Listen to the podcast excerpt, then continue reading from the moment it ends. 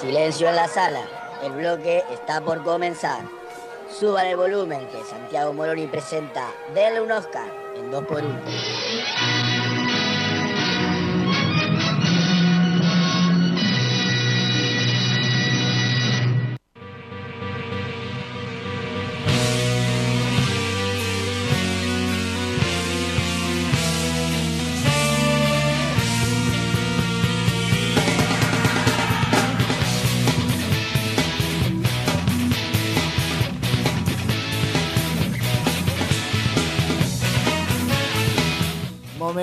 Hablar de cine en 2x1 por Rock and Pop Mar del Plata.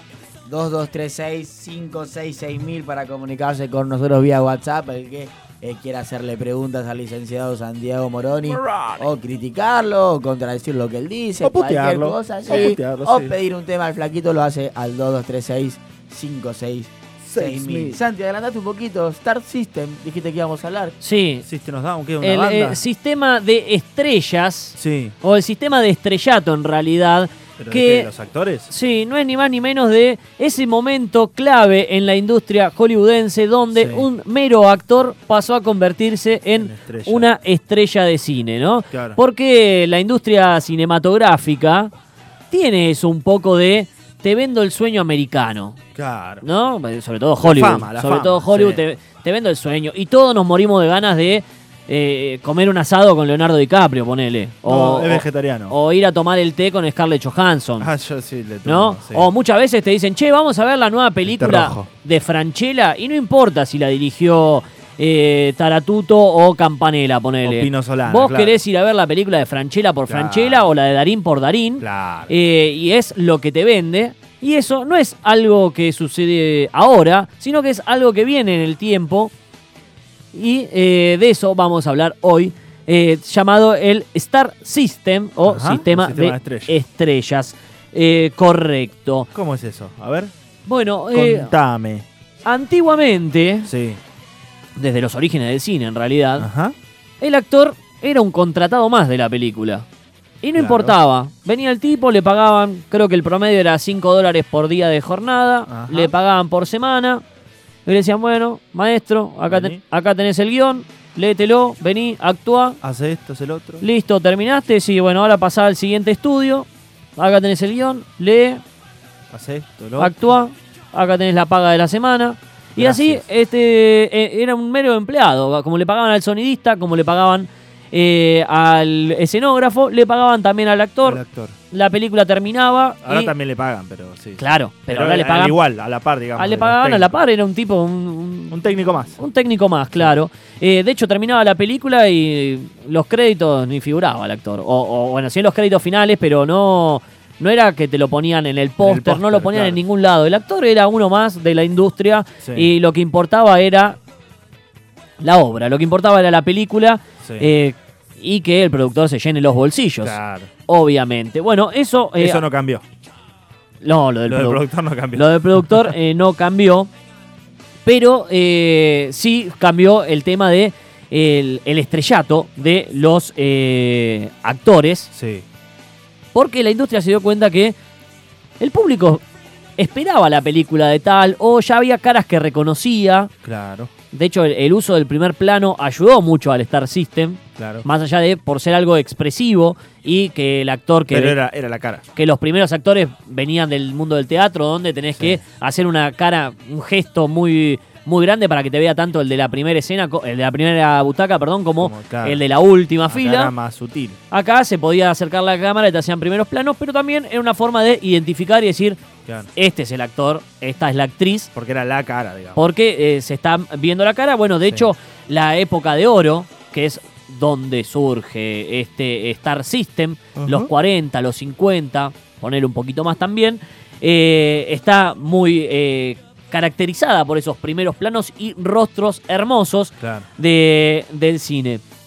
Pero lo cierto que desde la Primera Guerra Mundial, donde el resto de los países, por estar implicados en la guerra, principalmente Europa, que fue uno de los lugares donde se desarrolló el cine, medio como que quedó en veremos, mientras que en Estados Unidos la cosa prosperaba. Claro.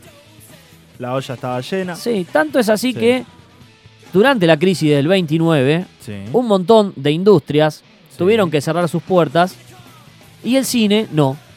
El Ah. cine era como el relajo de las familias que no Claro. encontraban algo lindo en la realidad, entonces ¿dónde lo iban a buscar? Se escapaban al cine. Al cine. Y eh, durante los, ahí, el 29, 30, 31 eh, y toda la crisis, Sí, la gente iba a, iba a buscar otra realidad y ese sueño americano que te vende un poco claro. eh, el cine, ¿no? Eso de podemos triunfar y vamos y vemos una película de amor y ya Y está, y después vuelvo a casa y veo qué onda. Sí. Eh, pero dentro de todo no era tan caro ir, creo que salía 25 centavos, Sí. que por ahí eh, ver, era un- una era, monedita, sí. pero tampoco era una salida tan, tan, tan cara. Y además lo valía porque ibas a un lugar lindo, porque los cines eran... Teatros. Claro, los, Sí. los teatros, pero te recibían bien, digamos, y además veías una historia eh, que te alejaba un poquito de Está tu el micrófono ese. ¿qué le realidad. No sé, se está cayendo hoy, no sé por qué, está medio caprichoso. Eh, bueno, en esa época, mientras el cine crecía? Sí. en Estados Unidos, surgió también lo que se llama el sistema de estudios. Ah, Que esto era que, ¿cómo era eh, que cada estudio Sí. tenía su propio plantel de actores. Ah, Es un poco causa-consecuencia del Star System, van de la mano, digamos. claro. Eh, Yo tengo mis figuritas. era. Claro, después, cada estudio rodaba sus propias películas. Eh, su, propia, su, su propio género tenía. O sea, vos sabías que ibas a ver una de Fox y era dis- muy distinta a una de Universal. O ibas a ver una de Warner y era muy distinta a una de la Metro, que ponele. se, que se conservaban, tipo, se reservaban un género. Sí, o cada una en realidad tenía su propio estilo. Entonces, por Ah. ejemplo, ibas a Fox y sabías que podías ver más musicales o melodramas. Ah, Entonces tenían sus actores es como para- Disney ahora. Claro, tenían sus actores para eso, ¿entendés? Como que los Ah. buscaban por facha eh, para, Para ese tipo de cosas. Ibas a Warner y eran películas más de hombres rudos. Claro. Y entonces por ahí, eh, sí, ese, ese tipo de películas tenías eh, más del lejano oeste, Claro. de películas de cowboy. En Metro, Metro Golden Mayer, ¿no? En Obviamente. Sí. eh, tenías eh, actores más sofisticados y las actrices eran como mm, más elevadas, Más por así cool. decir, más cool. Eh, y en Universal, que hasta el momento era una clase B, Sí. también tenía su propio universo de monstruos. Que Mirá. hace poco lo quiso eh, Ah, resucitar, resucitar. con la momia Tom Cruise. Y no, no le fue tan bien, pero bueno, el universo de monstruos Claro, eh, de Universal. dedicaban, eh, originalmente se dedicaba a eso. ah, Universal. la- tenía las películas de Drácula, Claro. Hombres Lobos, eh, todo, todo ese tipo de Kong, películas sí, venían, venían de ahí, claro. sí. Y acá, con este sistema de estudios y esta plantilla que tenía cada estudio de sus propios actores, que de hecho tenían una forma de trabajar tan distinta algunas, Sí. que medio como que entre los estudios se decía, che, si te portás mal te voy a mandar a. Colombia, ponele. y esas cosas así. Eh, creo que Colombia era, era el, La el- el- peorcita. el mal visto de todos. Sí. Sí. de hecho ahí llegaron los tres chiflados medio como de castigo y la rompieron toda Claro. en esa época, eh, porque seguramente la plantilla de actores que tenían no era la, la adecuada y cuando Claro. fueron los tres chiflados dijeron, ah, mira, acá sí eh, podemos funcionar eh, bastante bien. Pero ¿dónde nace el Star System? Bueno, eso se lo debemos a IMP, lo que hoy se conoce como Universal, Ah, mirá, y más llamaba- precisamente, sí, IMP se llamaba, y más precisamente a Florence Lawrence, una actriz joven canadiense que eh, se metió... Florencia Lagos ahora.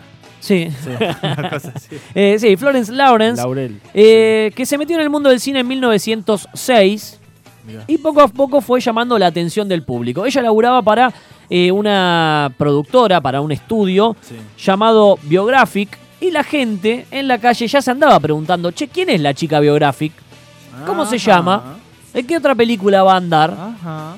¿Quién es? Eh, queremos saber un poquito, porque la cara era muy eh, recurrente en distintas películas Claro. y si bien no era muy bella, o sea, no era linda, Sí. pero no, no era característico de ella la, La belleza. belleza. sino que Sí. actuaba muy bien, se desenvolvía bien en cámara. Claro. Entonces la gente estaba interesado en esta actriz. Así fue como alguien dijo, ah, mirá, acá tenemos que hacer algo.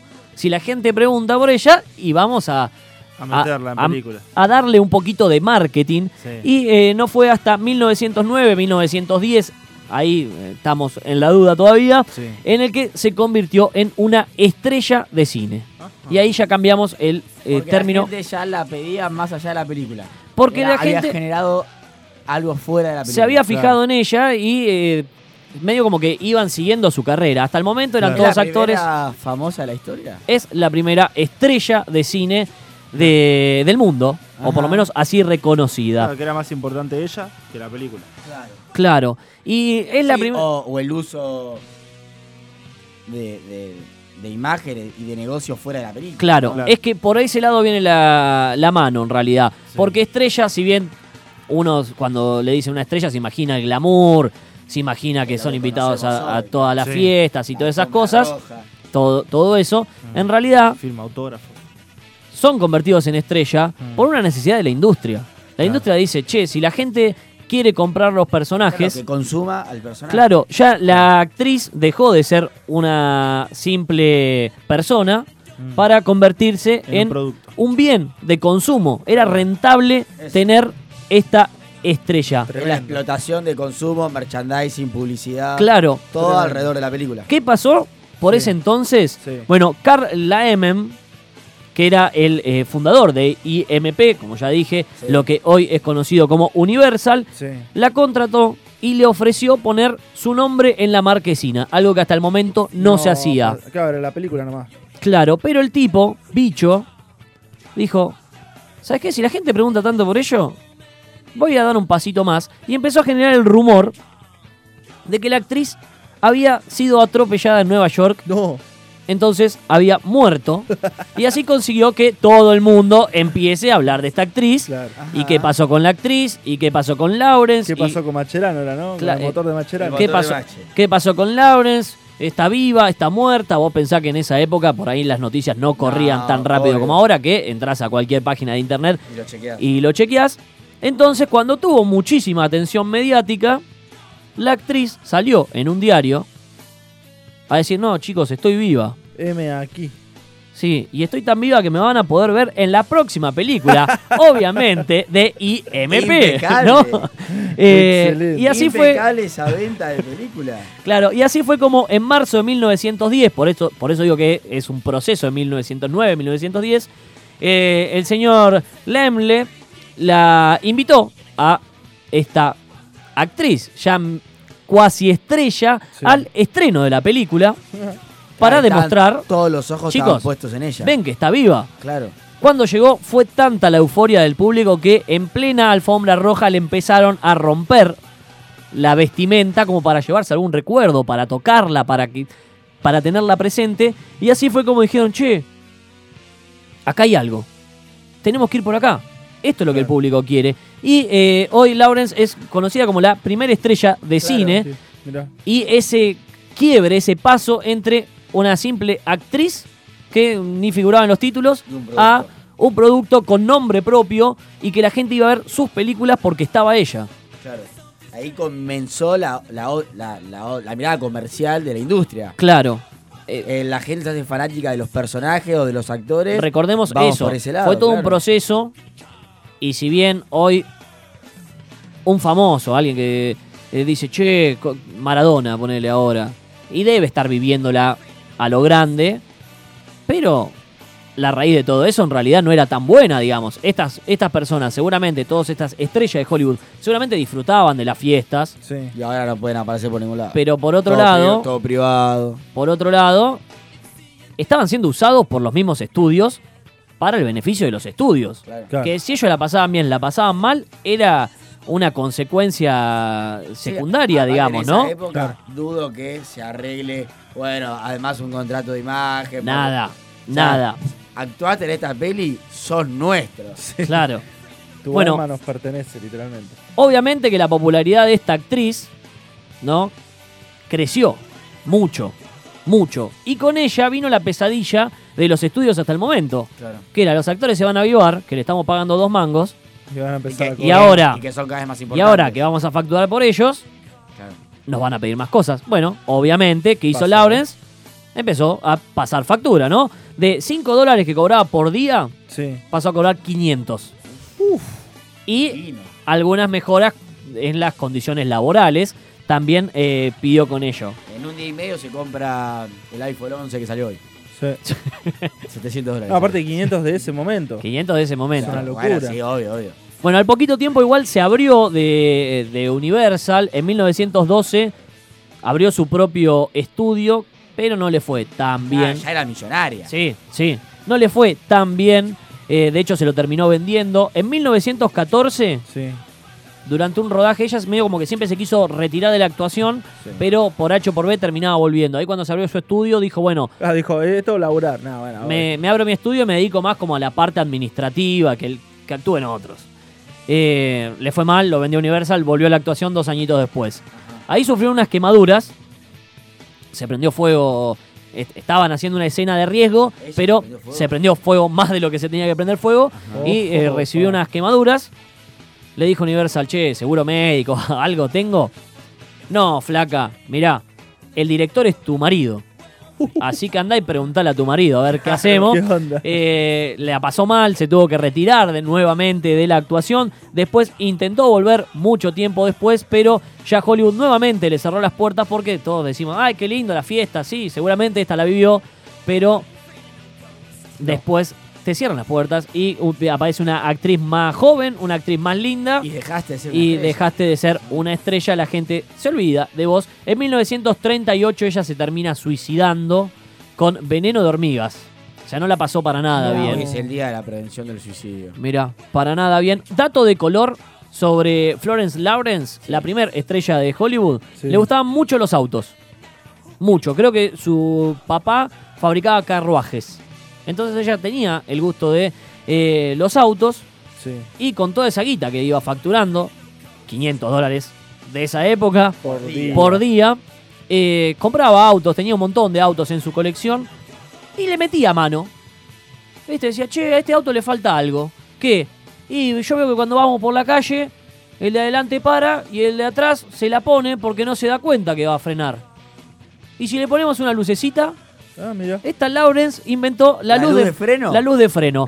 Lo mismo que cuando iba un auto por la calle Terrible. y decía, che, yo acá tengo que ir a la izquierda. Y el de atrás se la ponía. Bueno, Lawrence inventó eso, esas Ídola dos cosas. total. el guiño Genio. y eh, la luz de freno. El guiño que eh, sería muy bueno que lo use todo Sí. el mundo, ¿no? Sí. Pará, ¿en qué año fue esto? Pues ya va a ser 100 años este 1910. invento. Mil- más. La nueve- concha tuya hace Sí. 100 años que se inventó, ¿eh? 1914, una cosa así, debe haber sido. Más de 100 años tiene Bueno, para que lo usen todos. Sí, La no- próxima vez voy a parar a uno, mira, pelotudo, la hace 100 años se sí, inventaron. no llegó a patentarlo Lawrence. Y no. Y se lo chorearon La de. Sí, se lo chorearon rápidamente de la fabricación de autos. La gente que armaba los autos empezó a meterlo y se quedó con todo el tema. Después, con el tiempo, recibió su reconocimiento, pero no la guita, obviamente. Eh, pero bueno, eso es un datito de color, eh, ya que estamos hablando de ella. No solo fue la primera estrella de cine, sino que también eh, inventó y desarrolló algunas cosas para los autos. Pero volvamos un poco al Star System o el sistema de estrellas. Sí.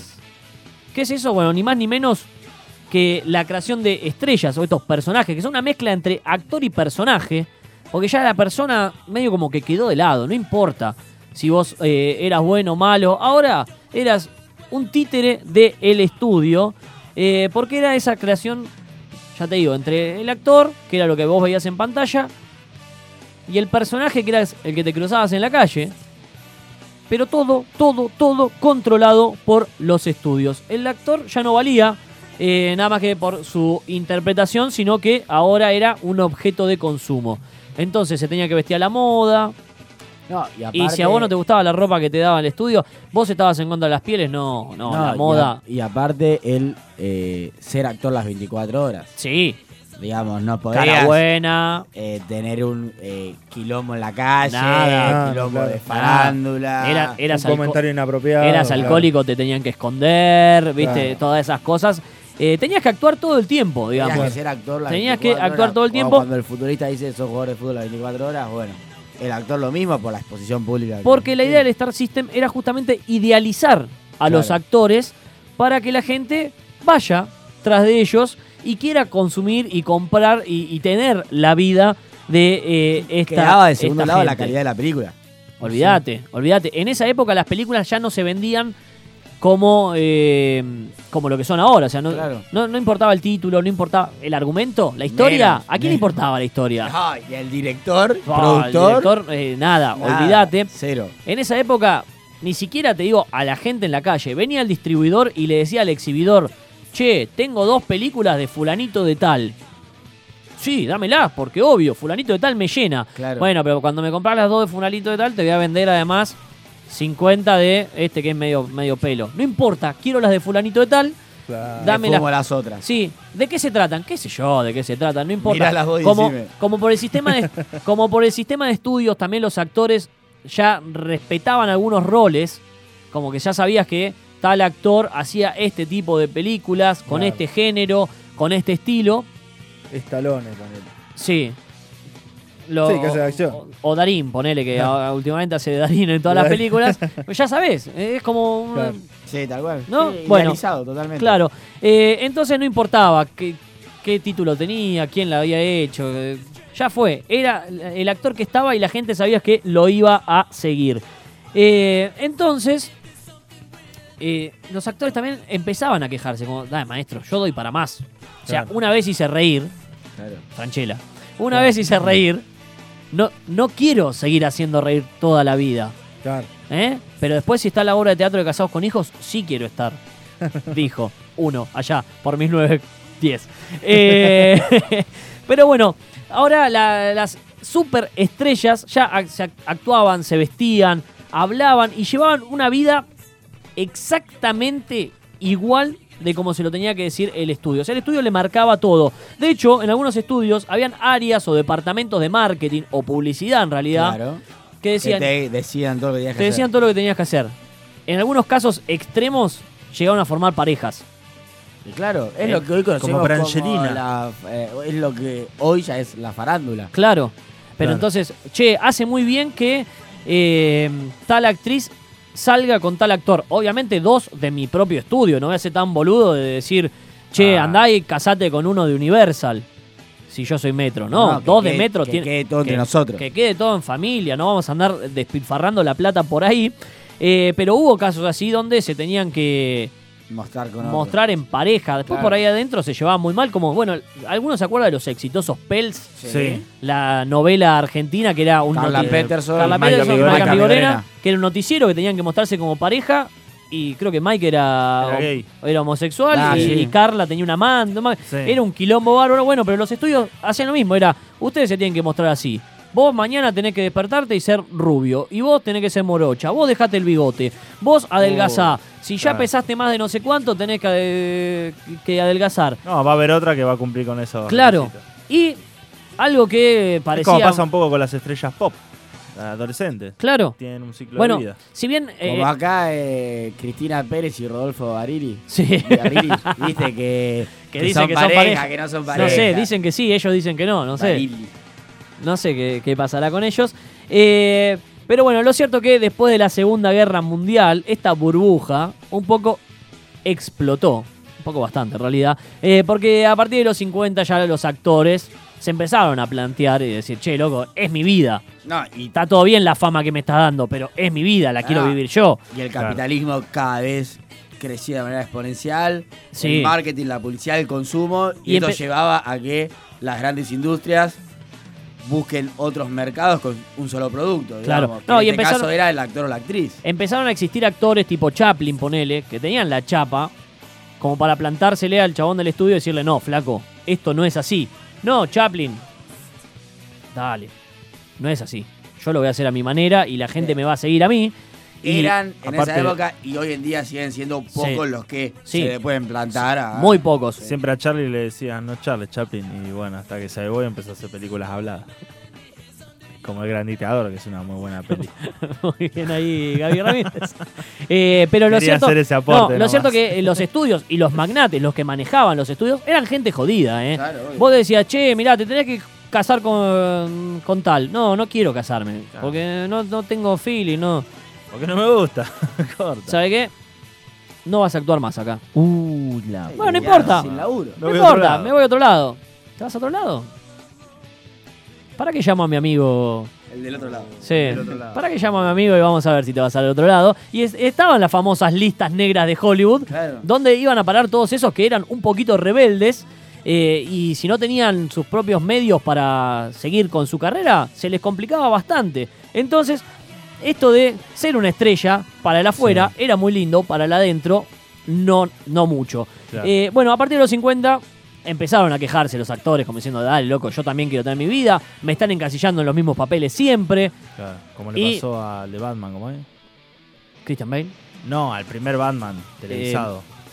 Adam West. Adam West. Adam West no pudo salir de eso.